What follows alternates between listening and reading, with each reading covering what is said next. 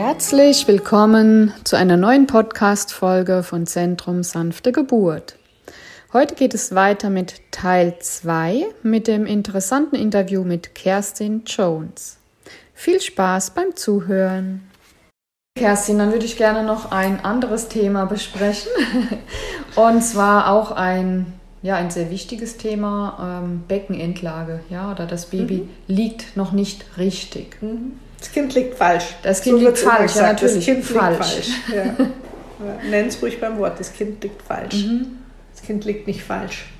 Das Kind liegt mit dem Po nach unten. Alles, was längs liegt, also mit dem Kopf nach unten oder mit dem Po nach unten, kann vaginal geboren werden. Mhm. Punkt. Das Kind liegt nicht falsch, das liegt nur anders. Die meisten liegen mit dem Kopf nach unten, aber gar nicht so unerheblich wenige liegen mit dem Po nach unten. Und das geht super. Auch für Erstgebärende. Lasst euch bloß nicht, wenn ihr eine Beckenendlage in euch tragt, sofort einen Kaiserschnitt aufschwatzen. Ihr müsst euch nur die richtige Klinik dafür suchen. Ja. ja. leider geht es in Deutschland nicht mehr außerklinisch. Das haben wir uns leider auseinandernehmen lassen, genau wie die Zwillinge. Ja, völlig beknackt eigentlich, aber ist nun mal jetzt so. Ähm, in anderen Ländern geht es und wirklich mit sehr, sehr gutem Erfolg.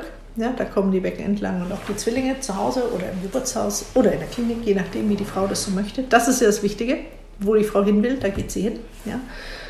Ähm, in Deutschland gibt es Gott sei Dank mittlerweile mehr Kliniken, die sagen, jo, machen wir. Ja. Aber seid sehr, sehr vorsichtig mit dieser Aussage, ja, machen wir. Weil es ist dann oft doch so, dass man damit vielleicht nur Werbung machen möchte, weil man es auch mitgekriegt hat, dass man eine Beckenendlage eigentlich nicht sektioniert. Das ist auch in der neuen Leitlinie drin, dass mhm. eine Becken, in das einer Frau mit Beckenendlage eben nicht sofort der Kaiserschnitt empfohlen werden soll, sondern man soll sorgfältig gucken, wie das Kind da drinnen liegt und dann gegebenenfalls wirklich eine vaginale Geburt anstreben, weil das fürs Kind einfach besser ist und für die Frau auch. Da hat sie keine große Bauch-OP am Ende der, der Geschichte. Und, ähm, und das machen viele Gynäkologen leider immer noch nicht. Ich, ich kenne Frauen, die kommen zu mir dann mit der zweiten Schwangerschaft und hatten bei der ersten eine geplante Sektio, am besten noch zwei Wochen vor dem ET. Ähm, und die wussten nicht mal, dass sie eine Beckenendlage auch vaginal gebären können, weil sie sich nicht informiert haben. Und weil der Gynäkologe automatisch gesagt hat, das Kind liegt falsch, dann machen wir einen Kaiserschnitt. Hier haben Sie die Überweisung. Gehen Sie mal in die Klinik. Ja? Und die Klinik auch sagt, oh, okay, machen wir Beckenendlage, machen wir halt einen Kaiserschnitt. Ja? Das ist wirklich, wirklich tragisch. Wirklich tragisch und, und, und, und, und einfach auch ganz schlichtweg blöd. Ja. Ist, wie ist es denn, sind die denn überhaupt irgendwie auch noch äh, ausgebildet in diesem Bereich? Die Kliniken, ja, die das machen, ja. Die ja, ne? Die klar, ja. Die klar. Und deshalb müsst ihr wirklich gucken, wo ihr hingeht. Ja? Und je nachdem, wo ihr wohnt, äh, gibt es hoffentlich irgendwo eine Klinik, die sowas macht und gut macht. Mhm. Und nochmal, auch immer wieder, man muss sich den Geburtsort super sorgfältig wählen. Heutzutage. Mehr als je zuvor. Und wenn man irgendwie das nicht möchte oder aus einem Grund wie zum Beispiel in der Beckenendlage es nicht kann, das Kind zu Hause zu gebären oder im Geburtshaus zu gebären, dann muss man sich die richtige Klinik dafür suchen. Und die richtige Klinik oder das richtige Geburtshaus, wenn es eine Schädellage ist, das liegt vielleicht eine längere Fahrt entfernt. Und dann hört man immer, weit fahren, unter wen. Ja, das ist kein Zuckerschlecken, aber das geht schon. Da, es geht alles und es ist so viel wert. Und mit Beckenendlagen auch ganz besonders, weil ich kenne Frauen, da war das Kind wirklich schon Beckenmitte. Also das heißt, da war der Muttermund vollständig offen. Und das Kind hatte schon den halben Weg durch das Becken zurückgelehnt. Und ich kenne auch eine, da war das Kind wirklich schon ganz unten, Beckenendlage. Und es ging super. Das, war, das waren jedes Mal erste Kinder. Ja? Mhm. Das, das lief einfach nur wie am Schnürchen. Und dann hat die Frau gedacht, hurra, jetzt fahre ich in die Klinik und kriege mein Kind. Und die sind in den OP ge gerollt worden. Gegen ihren Willen sind die in den OP gerollt worden, weil, naja, das Kind liegt ja falsch rum. Und es war leider die falsche Klinik, die keine Beckenentlagen macht. Also schaut, wenn ihr Beckenentlagen in euch tragt, wo ihr hingehen könnt und redet mit Leuten, die dort geboren haben und glaubt nicht das, was euch die Klinik vorgaukelt, weil viele sagen, ja, mache mal. Und dann haben wir nur einen Arzt und eine Hebamme, die sich damit auskennen. Und die haben nicht sieben Tage die Woche, 24 Stunden und 365 Tage im Jahr Dienst, ja, sondern die haben ihre Dienste und wenn die da sind und wenn das gerade alles passt, dann machen wir eine Beckenendlage vaginal. Und wenn die halt nicht da sind oder es passt gerade nicht, dann wird sektioniert und dann haben wir halt wieder einen mhm. Kaiserschnitt umsonst, ja. Und gleichfalls gibt es etliche Kliniken, die das wirklich, wirklich gut machen, ja, und wo die Frauen immer wieder und immer wieder und immer wieder wunderbar ihre Beckenentlagen auf die Welt bringen, ja. ohne Komplikationen. Ja, weil dass die Beckenendlage irgendwie gefährlicher wäre für die Kinder, das beruht ja wiederum auch auf einer Studie, die falsch ausgelegt wurde. Und als man die dann nochmal neu aufgerollt hat und sich die Zahlen nochmal genau angeguckt hat, hat man nämlich gemerkt, oh, wir haben gar nicht so viele Kinder, denen was bei der Geburt passiert ist, sondern die hatten das Problem schon vor der Geburt. Oh, die Beckenendlage ist ja doch nicht gefährlicher als die Schädellage. Ja? Und das, deshalb hat die Beckenendlage diesen schlechten Ruf. Aber das ist ein völliger Blödsinn, weil bei jeder Geburt kann was passieren, wenn es dumm läuft. Oder wenn, wenn man einfach Pech hat. Ja? Es gibt Geburten, da passiert was. Ja.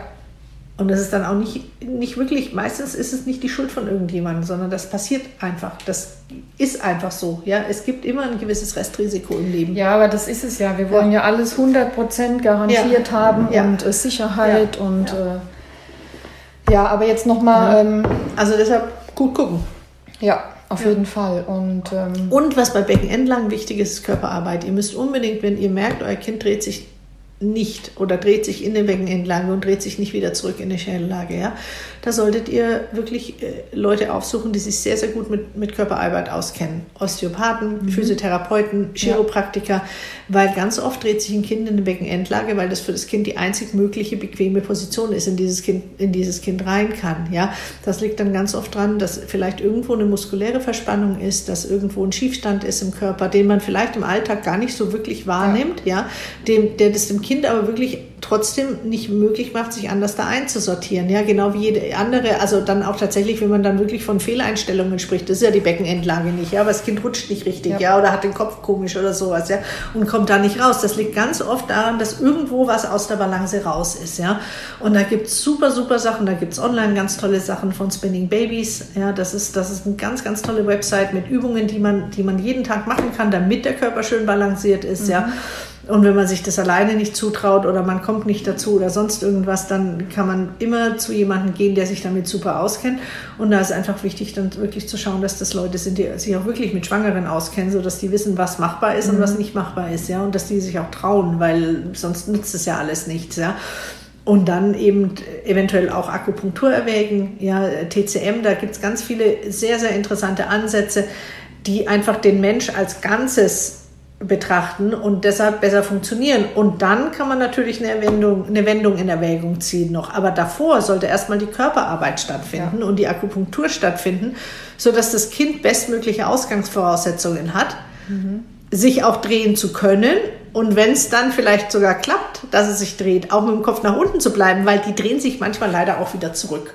Ja, und wenn es nur so ist, dass das Kind in der Beckenendlage liegt und das ist jetzt nicht eine Beckenendlage, wo irgendwie ein Fuß vorliegt oder wo, wo das Kind kniet, ja, also es gibt Beckenendlagen, genau wie Schädellagen, die sind dann sehr kompliziert. Und da macht man das auch heute noch so oft, also gerade bei den Beckenendlagen, dass man dann sagt, na ja, bei der und der Position, die das Kind hat, ist es vielleicht doch besser, wir machen den Kaiserschnitt, vor allem bei einer Erstgebärenden, weil wir eben nicht wollen, dass wir irgendwelche schlimmen Komplikationen hier vielleicht heraufbeschwören, ja. Ähm, aber das kann man sehr gut im Ultraschall sehen, wie das Kind da drinnen liegt, wenn man es nicht sogar tasten kann. Normalerweise mhm. kann man das auch tasten als Hebamme, wenn man von außen tastet, ob das Kind die Beine angeklappt hat oder ob es hockt. Ja, das sind die zwei super, die zwei super Gebärpositionen für eine Beckenendlage. Und wenn das der Fall ist, dann bitte geht in eine ordentliche Klinik und kriegt euer Kind vaginal. Auch als Erstgebärende. Ich habe jetzt dieses Jahr zwei, die das gemacht haben, Erstgebärende. Und das war nicht das erste Mal. Ja, die waren im richtigen Krankenhaus. Die haben super, super gut geboren. Ja super gut geboren. Und als Mehrgebärende, wenn ihr schon mal geboren habt, ey, da würde ich mich nie im Leben aufschneiden lassen. Nie. Ja, und euch einfach keine Angst machen. Und das ist auch noch was Wichtiges generell in der Schwangerschaft. Fragt doch bitte einfach, fragt einfach bitte uns Hebammen, ja. Da gibt es so viel Blödsinn da draußen, ja. Unser Thema heute, Mythen in, der, in und um die Geburt, ja. Da, wenn man in diese Schwangerschaftsforen reinguckt, wenn man sich mit Familien unterhält, mit Freunden unterhält, mit, mit anderen Menschen unterhält, da wird so viel Scheiß erzählt. Ja, nicht nur das, äh, don't Google wie sie Kugel. Ja, bitte. Also das ja, ist ja sowieso das, das, ist. Es gibt auch super, super Websites und Gibt super es, Ressourcen. aber, ne? Aber man muss wissen, was die guten Sachen sind. Mhm. Und generell sind die Sachen eher schlecht, weil die machen, die, da, da, da werden, wird nur irgendwie so eine schlechte Selbsttherapie mit Leuten gemacht, die irgendwie was Schlimmes erfahren haben oder wo es nicht so lief, wie man sich gewünscht hat, ja, und, und es ist im Prinzip nur eine Verängstigung von allen. Und das ist ein völliger Blödsinn. Und die Sachen, die man da drin liest, da denkst du wirklich, sag mal, sind wir noch ganz, sind wir noch ganz dicht hier überall. Ja, macht euch doch mal locker. Und deshalb fragt doch bitte einfach die Experten. Und zwar fragt diejenigen, die sich mit der jeweiligen Situation ordentlich auskennen. Ja, fragt diejenigen, die sich gut mit Beckenendlagen auskennen, wenn du eine Beckenendlage hast, die das auch vaginal sich gut auskennen, wie man sowas gut gebärt. Ja, fragt diejenigen, die sich super mit Zwillingen auskennen, die Zwillinge auch vaginal begleiten. Ja, das sind die Menschen, die ihr fragen wollt. Mit jeder Andersheit in der Schwangerschaft sucht euch die jeweiligen Experten, die entspannt sind und wissen, was geht und was nicht geht, anstatt tausend Leute zu fragen und tausendmal nur zu hören, oh, um Gottes Willen, das will ich auf keinen Fall machen. Oh, das ist ja voll gefährlich. Ja, das könnt ihr lassen. Weil dann lasst ihr euch alles sektionieren, was ihr im Bauch tragt. ja. Ja. Ähm, da wir gerade schon mal bei der, bei, bei der richtigen Lage sind, ne, ähm, gibt es ja auch so typischer Mythos, Rückenlage, Bauchlage. Du weißt schon, was ich meine. Ganz gefährlich. Ganz gefährlich. Ja. Erzähl doch mal. Ihr merkt es, wenn es euch nicht mehr gut tut. Ja? Also man hört ja ganz oft, ja, habt ihr in der Woche, oh, bloß nicht mehr auf dem Rücken liegen oder auf dem Rücken schlafen. Wenn es, wenn es euch dabei gut geht, dürft ihr auf dem Rücken liegen und ihr dürft auf dem Rücken schlafen. Ihr merkt es selber, wenn es euch dabei nicht gut geht. Ja? Ihr merkt es, indem, ihr, ähm, in, indem es euch schlecht wird. Ja? Vielen Frauen wird es dabei schlecht oder es wird einem schwindlig oder das Kind macht wirklich Rambazamba im Bauch, ja? dass man wirklich gar nicht still liegen kann. Ja? Das sind alles Zeichen, wo man sagt, okay, ich wechsle mal lieber die Lage. Ja? Und dann schlaft ihr bitte nicht mehr auf dem Rücken, wenn, wenn das so ist, jedes Mal, wenn ihr auf den Rücken legt euch. Ja? Ähm, oder, oder tatsächlich auch auf dem Bauch. Also ich kenne auch Frauen, die schlafen bis fast vorm ET noch so fast auf dem Bauch. Die liegen nicht mehr ganz auf dem Bauch, aber wirklich so, dass man so, oh, die liegt echt fast auf dem Bauch. Ja, die, die machen sich da echt auch wirklich einen Kopf, weil sie sagen, oh je, hey, erdrücken, erdrücken wir hier das Kind. Ja, aber wenn die sich dabei gut fühlen und das Kind fühlt sich dabei gut und macht kein Rambazamba, dann kann man eigentlich davon ausgehen, dass ja, die Position ist für die Frau noch okay. Für eine andere Frau geht sie nicht mehr. Ja, also deshalb, ihr braucht keine Angst davor haben, euch auf dem Rücken ins Bett zu legen, wenn es euch dabei gut geht, einzuschlafen. Oder ihr legt euch auf die Seite und wacht auf dem Rücken auf. Naja, okay, ihr könnt euch eigentlich festbinden im Bett. Ja, das ist ein Quatsch. Also einfach das machen, was euch gut tut. Richtig. Ja.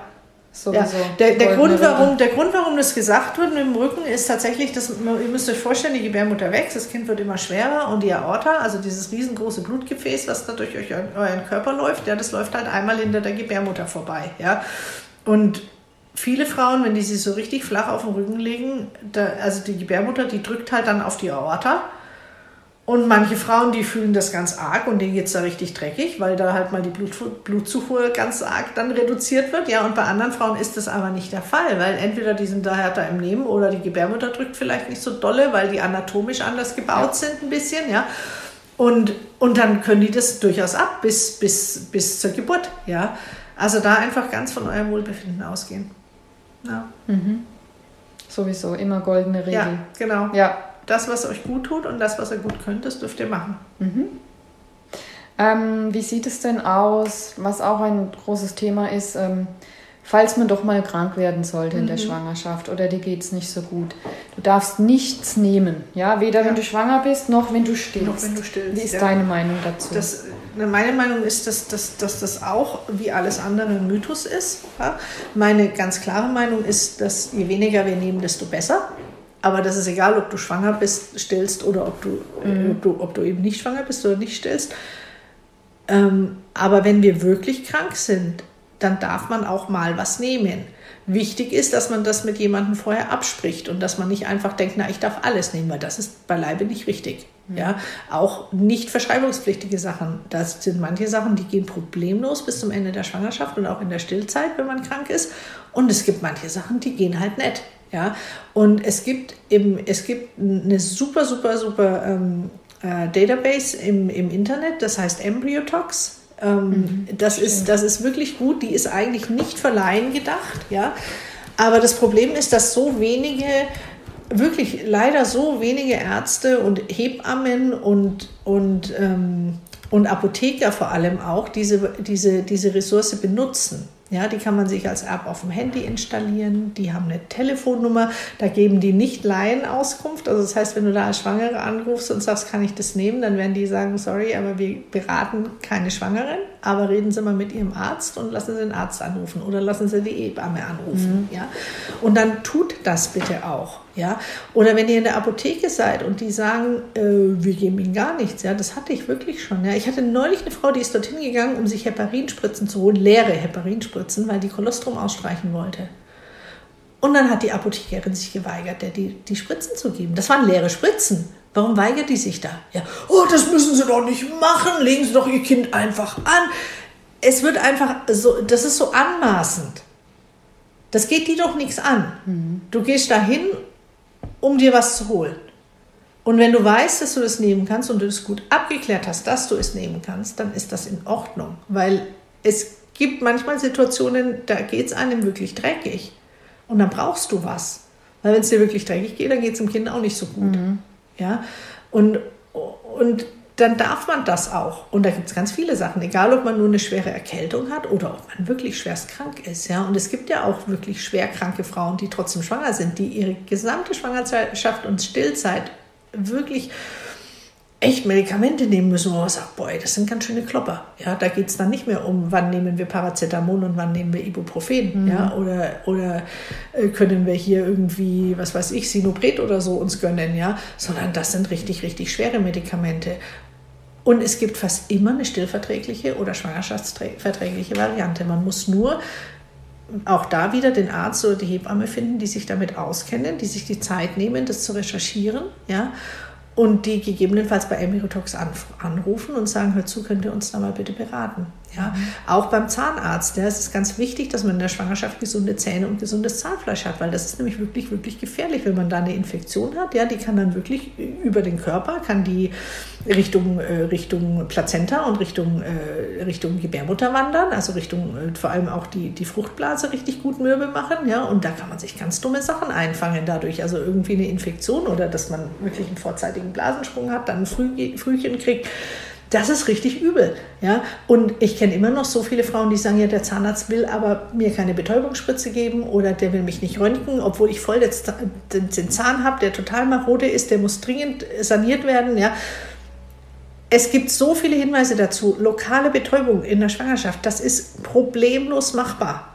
Das ist problemlos machbar. Das wirkt ja nur lokal. Das heißt, das wirkt auf den Zahn, um den Zahn herum. Ja, genau ein Röntgen, eine Röntgenaufnahme in der Schwangerschaft beim Zahnarzt, das geht ja nur hier oben hin. Ich war gerade neulich beim Zahnarzt, bin auch geröntgt worden und dann hat die zu mir gemeint, naja, wissen Sie, so diese Bleischürze, die man da anzieht, ja, wenn man nur oben mhm. den Kiefer röntgt, eigentlich können wir uns die sparen. Die Geräte sind mittlerweile so gut, da geht eigentlich nichts mehr weg, also nichts mehr dran vorbei am Kopf, ja. Also, und es wird ja nicht der Uterus geröntgt. Ja, wenn jemand die Gebärmutter sich röntgen lässt, dann das ist ein ganz anderes Thema. Ja, aber ganz lokal appliziert, weit weg vom Kind, das ist kein Problem. Mhm. Ja? Und, und, ähm, und, und genauso eben auch mit vielen Sachen. Ich, manchmal ist es wirklich, also es, und es gibt auch Apotheken, die sind da völlig anders und Ärzte, die sind völlig anders und Hebammen, die sind völlig anders und die recherchieren und empfehlen auch mal Sachen, ja, oder sagen, ja, du darfst es nehmen. Ja? Nimm halt so wenig wie möglich. Nimm so lange du es brauchst und nur so lange du es brauchst, nicht prophylaktisch. Ja? Und, und geh damit vernünftig um und dann ist das durchaus vertretbar. Mhm. Ja weil, weil das ist überhaupt gar nicht vertretbar zu sagen, die Schwangere muss leiden oder die Stillende muss leiden, weil es gibt ja nichts, das ist ein völliger Quatsch. Ja. ja. Das, das ist wirklich nervend. Und, und es steht immer im Prinzip auf allem, allem, was man kauft, egal ob das jetzt ähm, ob das homöopathisch ist, ob das pflanzlich ist, ob das, ähm, ob das äh, von der Pharmaindustrie hergestellt, also irgendwelche chemischen Sachen sind. Das, ist, das steht immer drauf in der Schwangerschaft und äh, in der Stillzeit nur mit Rücksprache des Arztes oder am besten gar nicht. Ja, das ist einfach nur, um es mal eher nicht nett auszudrücken, einfach nur eine billige Nummer für die Pharmaindustrie, sich aus jeglicher Verantwortung herauszuziehen. Das mhm. bedeutet nicht, dass das alles auf der roten Liste steht. Ja, es gibt eine rote Liste für die Schwangerschaft und für die Stillzeit. Da sind alle Medikamente drauf, die man nicht nehmen darf. Ja. ja? Und die darf man und soll man bitte auch nicht nehmen. Ja, und das sind manchmal auch so Sachen wie Ibo und Paracetamol zum Beispiel. Da muss man wirklich aufpassen, ja, weil Paracetamol zum Beispiel, das kannst du über die gesamte Schwangerschaft wegnehmen, wenn man es unbedingt braucht. Ja. Ibo darfst du im dritten, im dritten Trimenon auf keinen Fall nehmen, weil das äh, manchmal eine kleine Komplikation beim Kind hervorrufen mhm kann. Ja? Also das sind, deshalb, man soll es nicht einfach nur so nehmen, sondern bitte erstmal den Experten fragen. Ja. ja? Und natürlich so wenig wie möglich. Mhm. Und, und ich, ich finde es auch wirklich, ich finde es, man muss auch nicht immer die Heldin spielen und sich entsagen und opfern. Ja, wirklich nicht. Wenn es dir dreckig geht und es gibt was, was dir hilft, egal ob pflanzlich oder eben nicht pflanzlich, ja, dann nimm doch mal was. Mhm. Ja? Das ist ja auch nicht über ewigen Zeiten. Ja, Güte, Erkältung, wie lange braucht man sowas? Mal vielleicht zwei, drei Tage, fiebriger mhm. Infekt, ja. Und auch das ist fürs Kind nicht gefährlich. Bitte, wenn ihr Fieber kriegt, dann kriegt ihr halt Fieber. Ja, es gibt gewisse Viren und Bakterien und andere Sachen, die für ein Kind mal gefährlich werden können. Aber das Fieber selber das ist ja erstmal was Gesundes, was der Körper macht, um diese ganzen Keime abzutöten. Ja? Und das ist ja auch nicht was, was über Wochen hinweg geht, sondern das ist mal für ein paar Tage und dann ist wieder gut. Und so empfindlich sind die Kinder Gott sei Dank nicht im Bauch, ja? Dass sie da unbedingt gleich jetzt einen Riesenschaden nehmen. Mhm. Ja. Da wir jetzt ja schon äh, beim Thema Einnahme sind, ne? bei der Ernährung ist es ja auch so ähnlich. Ne? Es ja. gibt ja tausend genau, Sachen, die man ne? nicht essen darf. Das darfst du nicht essen und ja. das darfst du, also, ja. boah, das ist wirklich, ähm, das ist genau, das ist das nächste Thema, so ähnlich wie bei den, wie bei den Medikamenten. Und ähm, es gibt ein super Buch für diejenigen von euch, die Englisch können. Das heißt Real Food for Pregnancy. Das ist von Lily Nichols. Ähm, das gibt es auch für Frauen mit Gestationsdiabetes, also mit Schwangerschaftsdiabetes. Das heißt dann Real Food for uh, Gestational Diabetes. Das ist eine Ernährungsberaterin aus, aus den USA, die sehr viel wissenschaftlich arbeitet, die wirklich ihre Bücher, also wenn du die Bücher liest, da hast du hinten einen riesen Anhang mit den ganzen Studien, worauf sie diese Bücher basiert. Mhm. Ja. Und die räumt wirklich auf mit diesen ganzen Mythen, man darf dieses nicht und man darf jenes nicht und man soll dies und jenes tun. Ja. Und es ist einfach so, dass wir, wir immer bedenken müssen, früher wussten wir auch vieles nicht.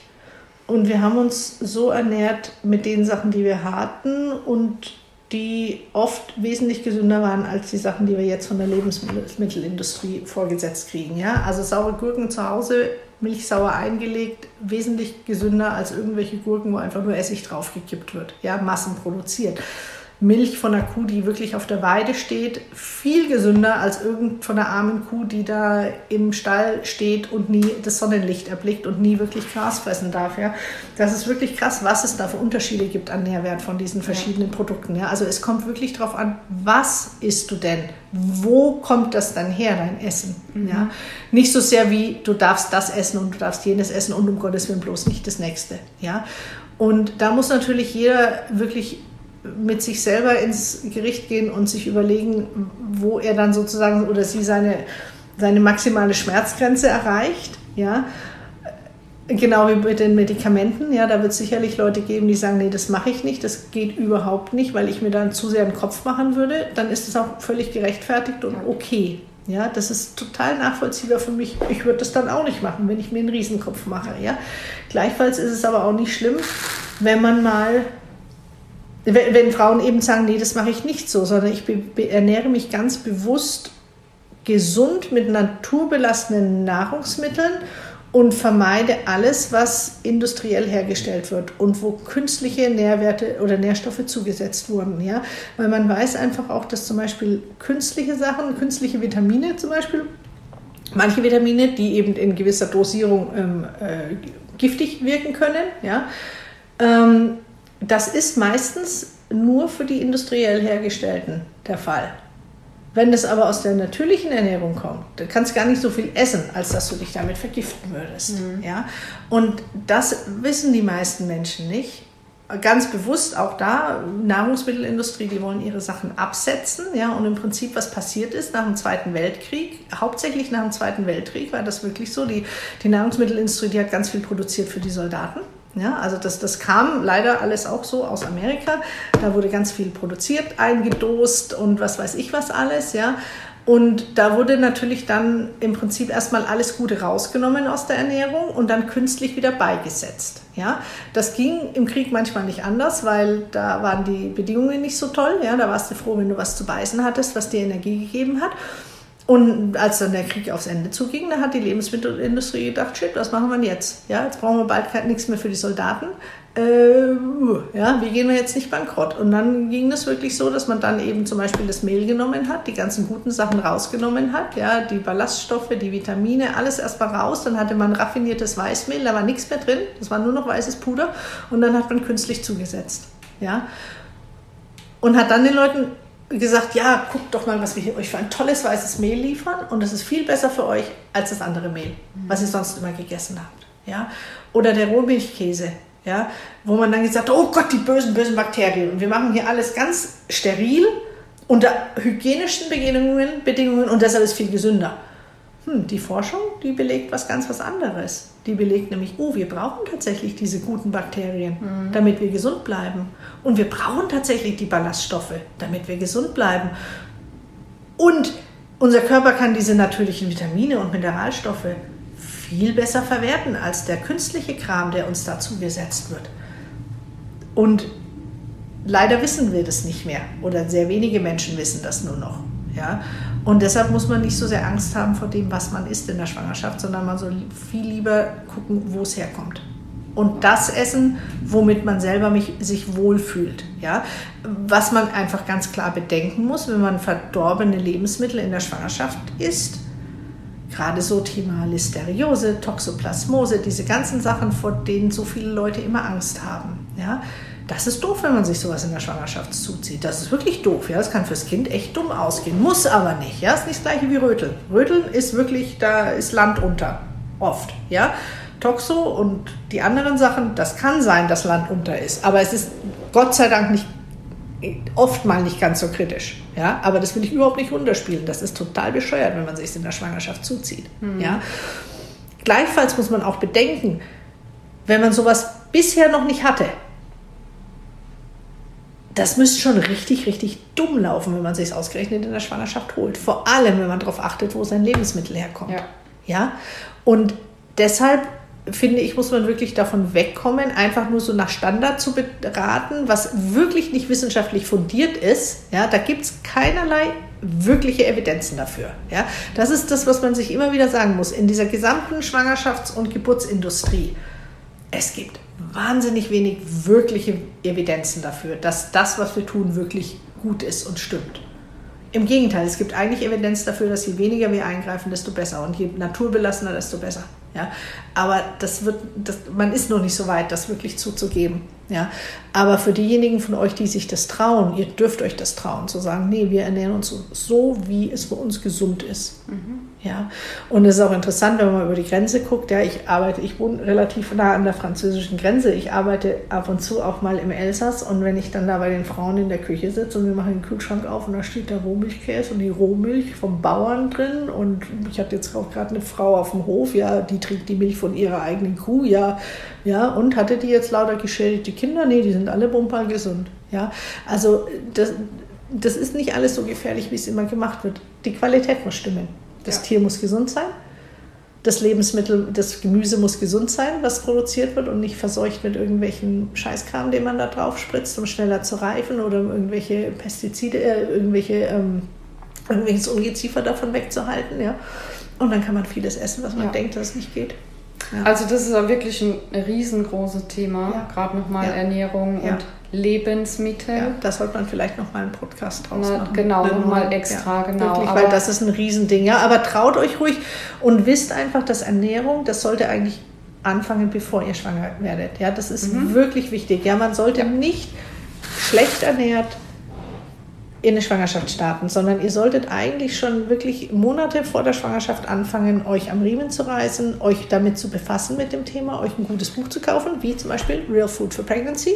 Ja, das war das Erste, was ich meiner einen Tochter geschenkt habe, als sie mir gesagt hat, hm, vielleicht denken wir irgendwann demnächst mal dran, ein Kind zu kriegen. Ja, die haben sich halt totgelacht. Äh, was? Die dachten, das ist ein Kochbuch. Ja, was? Da sind ja gar keine Bilder drin für die Rezepte. Ja, nee, das war so nicht gemeint. Ja, wach's mal auf und lies es mal. Ja, weil es ist wirklich, wirklich wichtig, sich vorzubereiten ja. und schon gesund zu starten. Da machen wir auf jeden Fall einen Podcast. Das finde ich auch eine super Sache. Davor ja. die Zeit ist wichtig, ja. ne? dass du eine Entgiftung Total. machst. Jahrzehntelang stopfen wir uns voll mit Müll und ähm, erwarten dann, dass alles, dass alles ne? super läuft. Genau. Ja, dass es super läuft, schwanger zu werden, dass es super läuft mit äh, dem Nicht-Diabetes kriegen in der Schwangerschaft. Mhm. Das wäre auch mal ein super, super Thema. Mhm. Ja, das sind, das sind alles richtig, richtig wichtige Sachen auch, weil auch da so viel Stress, unnötiger Stress tatsächlich gemacht wird.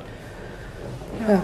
Aber was ich kurz noch ansprechen möchte, ist noch ein kurzes Thema Toxoplasmose, ja, mhm. weil ähm, viele Haushalte haben ja Katzen mhm. zu Hause, ja, und mhm. äh, viele Schwangere haben Angst, dass die Katze jetzt ausziehen muss. Nein, nein, nein. Katze darf bleiben. Die arme Katze, Mensch. Man kann es übrigens auch von anderen Tieren kriegen, ja, Karnickel, Schildkröten, da gibt es ganz viele, die sowas übertragen können. Aber die arme Katze, die ist immer der Sündenbock. Nein, ihr solltet kein Katzenklo aus, aus, ausräumen. Ja? Das dürft, dürft euer Mann machen oder die Kinder, wenn ihr ältere Kinder habt. Ja?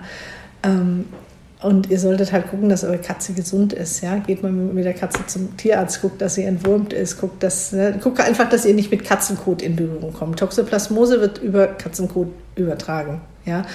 Und wenn ihr mit Katzenkot nicht in Berührung kommt und eure Katze nicht gerade Durchfall hat und es pappt überall, das seht ihr ja, ja, dann braucht ihr euch über Toxoplasmose eigentlich keine Sorgen zu machen, wenn ihr eine Katze habt. Und gerade auch wenn ihr euer ganzes Leben schon Katzen gehabt habt, ja, das heißt, da, also entweder ihr hattet dann schon Toxoplasmose, das wissen ja viele nicht, da brauchen sie eh keine Sorgen machen, oder vielleicht kriegt ihr auch nie Toxoplasmose, ja. Es gibt auch Leute, die kriegen es einfach nicht.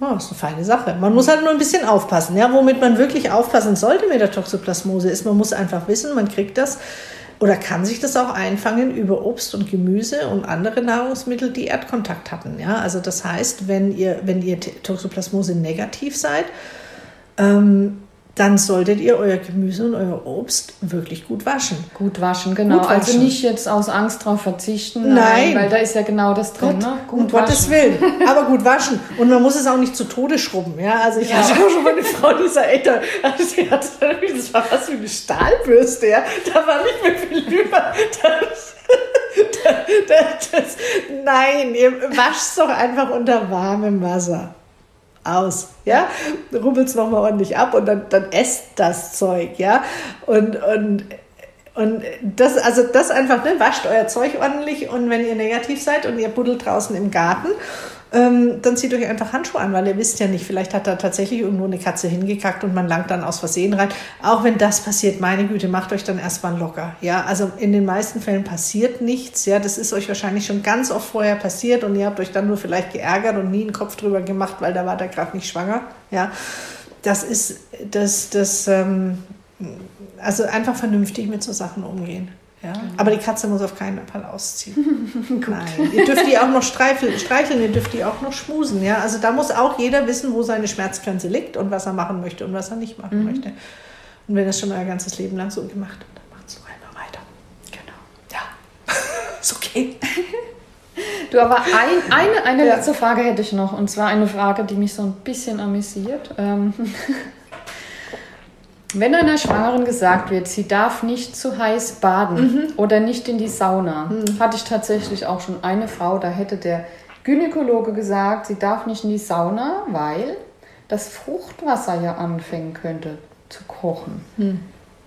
Ähm. Wie lange sitzen wir in der Sauna? ja, also wirklich, ja. Nee, auch da das, was dir gut tut, darfst du machen. Also zum Beispiel Sauna wäre jetzt nichts, was ich vielleicht anfangen würde in der Schwangerschaft. Wenn ihr aber schon nicht, immer aber sauniert habt, ja? Genau. wenn, du, wenn du das eh machst und dir tut es gut und du verträgst es gut in der Schwangerschaft, dann spricht da nichts dagegen. Und dann muss man einfach gucken, wie heiß man das machen möchte. Ja?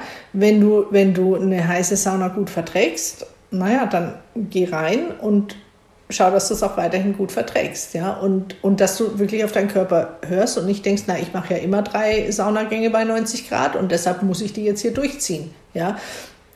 Nee, das würde ich nicht so machen. Ich würde mal einen machen und schauen, wie es mir geht. Ja? Und wenn es mir gut geht, dann mache ich halt noch einen. Ja? Oder man reduziert die Temperatur ein bisschen. Ja? Aber, aber da spricht überhaupt gar nichts dagegen. In Finnland haben die Frauen in der Sauna geboren. So. Ja, nicht bei 90 Grad. Aber da wurde die Sauna vorgewärmt und dann sind die Frauen zum Gebären in die Sauna gegangen. Wow. Das war dort Tradition. Das ist richtig cool, weil da ist warm. Mhm. Da entspannt man. Mhm. Da ist dunkel. Das ist wie eine Höhle. Das ist richtig toll. Ja? Geboren und gestorben. Das wurde in der Sauna. Und gelebt. Ja, also das ist, das ist wirklich was, das, das ist bei uns in der Kultur einfach nicht so arg verankert wie in anderen Kulturen, aber das ist total normal. Man darf das. Man darf das, solange es einem dabei gut ja. geht. Darf man das. Wie gesagt, und das ja? ist immer die goldene Regel, ja. solange es dir gut geht. Genau.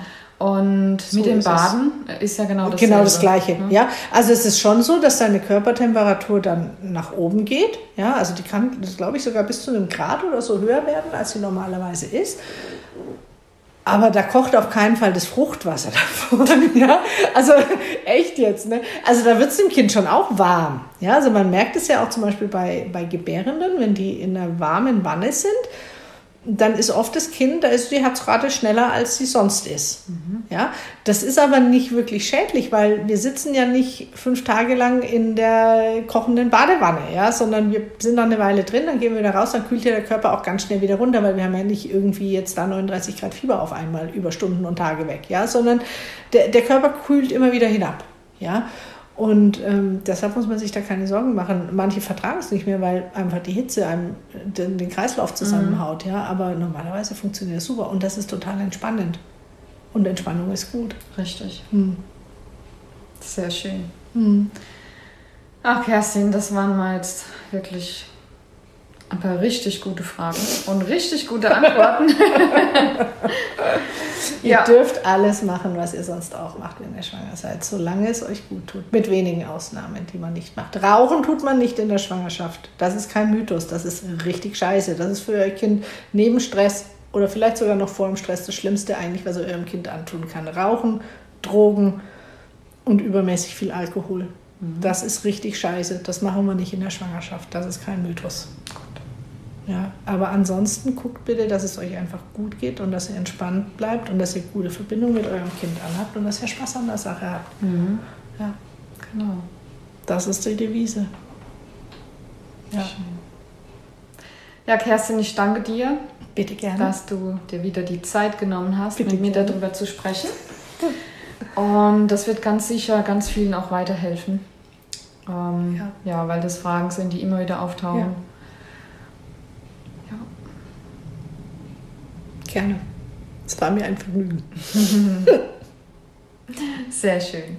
Dann verabschiede ich mich von dir und ähm, ja, mal gucken, was wir da als nächstes machen. Ne? Bis Vielleicht Ernährung, Mal. Diabetes. Mhm. Das sind auch gute mhm. Themen. Das, das, sind super Themen. Ja, ja wichtige, große genau. Themen, ja. Schön. Okay, dann bis bald. Bis dann.